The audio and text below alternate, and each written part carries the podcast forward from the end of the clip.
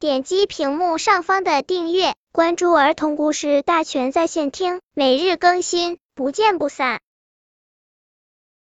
本片故事的名字是《关闭太阳的遥控器》。能关闭太阳的遥控器。爸爸买了一台彩电，全遥控的。一按遥控器，小白兔电视台马上换成了大灰狼电视台；又一按，大灰狼电视台变成了小胖熊电视台。波波熊嚷着要玩遥控器，熊爸爸说：“这宝贝神着呢，小孩子不能玩。”爸爸上班去了，波波熊翻出藏起来的遥控器，心想：它真的那么神吗？我得试试看。出门一抬头，波波熊看见了天上的太阳。他把遥控器对准太阳，一按按钮，就像摁灭了电灯似的。啪的一声，天突然黑了。猫头鹰上夜班，白天在家睡觉。这会儿他吃了一惊，怎么了？刚下班，又到晚上了。小狐狸大喊：“天狗吃太阳了！”哪有什么天狗吃太阳？那叫日全食。眼镜蛇说：“据我推算，日全食在下月，怎么提前了呢？”波波熊也吓坏了，赶紧一按遥控器，啪，天又亮了。嗨，真神了！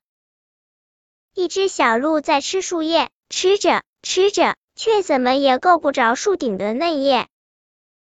波波熊看见了，把遥控器对准小鹿的脖子，一按按钮，呼啦啦，小鹿的脖子飞快的长了起来。小鹿的头伸到云朵中去了，远远望去，好像一串白云羊肉串。两只小鸟飞过来，落在小鹿的头顶上。这个烟囱真好，建得高，还画了许多花纹。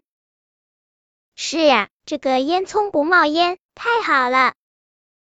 两只小鸟谈论着，小狐狸一惊一乍的喊：“大家快来看呀，这儿来了一个怪物，它没有头。”小猴子爬到树顶去望，果然望不到头。他惊讶的说：“真的没有头，真的是怪物耶！”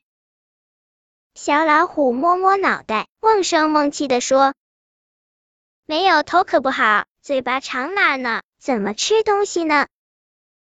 波波熊听了很生气，大声说：“它不是怪物，它是小鹿，它有头。”波波熊一边说，一边按下遥控器，小鹿的脖子呼啦啦又缩短了，刚好能吃到树顶的嫩叶。小鹿一点也没弄明白，怎么一眨眼功夫，自己变成长颈鹿了？哈哈！这下我们可要发大财了！不知什么时候，从树丛里突然钻出来三个人，他们拿着枪，正向小动物们瞄准呢。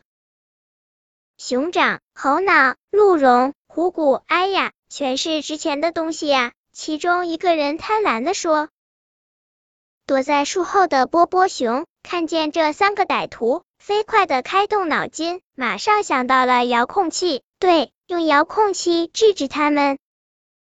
哒哒哒！波波熊拿着遥控器对准三个坏蛋，按下按钮。三个坏家伙做梦也没想到，到手的财运飞了不说，自己还被钉在那儿，变成了石像。晚上，熊爸爸想看电视，按动开关时才发现遥控器失灵了。